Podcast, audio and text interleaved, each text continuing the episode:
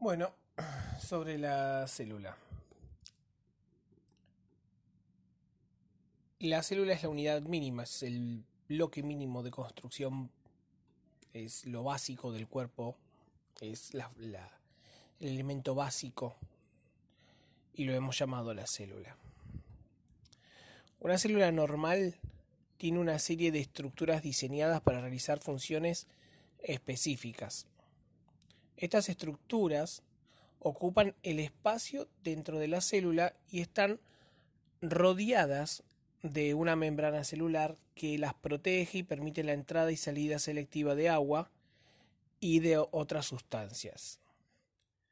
Aunque algunos tipos eh, celulares, como las células musculares cardíacas, están especializadas eh, o sea, tienen fines específicos, algunos componentes y funciones importantes son comunes a la mayoría de las células. Por ejemplo, el núcleo celular contiene el ADN.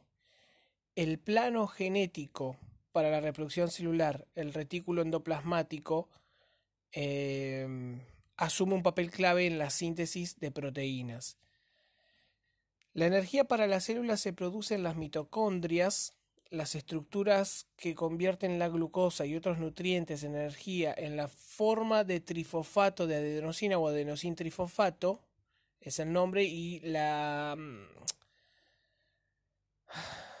no me sale la palabra, es ATP, como se anota, adenosin trifosfato.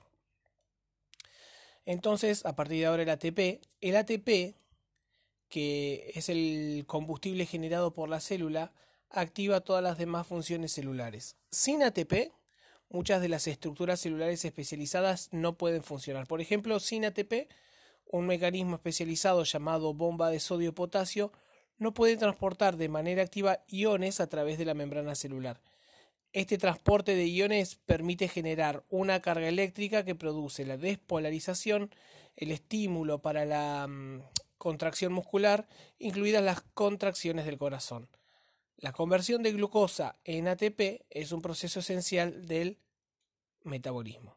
Las funciones esenciales de las células dependen de algunos elementos básicos, en particular agua, glucosa, eh, glucosa bien digo, y oxígeno.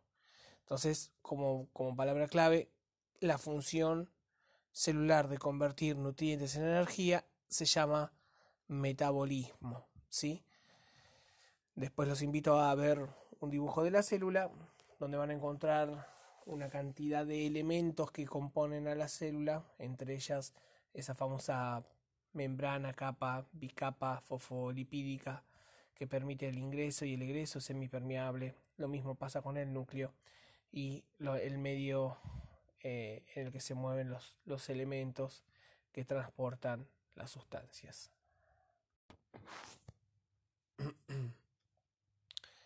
Sobre la célula y el agua es importante saber que una célula necesita el balance correcto de agua entre su interior y el exterior. El agua ingresa a la célula desde el ambiente que la rodea. Sin agua suficiente, la célula se deshidrata y se muere. En contraste, demasiada agua interrumpe la función celular básica. La cantidad de agua también influye en las contracciones de compuestos importantes llamados electrolitos. Estos son sustancias que, disueltas en agua, se separan en partículas cargadas. El desplazamiento de estas partículas cargadas permite las funciones eléctricas de las células, o de las células mejor dicho, como transmisión nerviosa y la despolarización del músculo cardíaco. Los electrolitos esenciales para el cuerpo incluyen potasio, sodio y magnesio. Las cantidades de agua en el cuerpo están reguladas por los sistemas circulatorios y renal y la función adecuada de estos sistemas mantiene el balance para proporcionar a las células un ambiente eh, saludable. La absorción y la eliminación de agua no solo conservan un balance para las células, sino también afectan al cuerpo en su conjunto.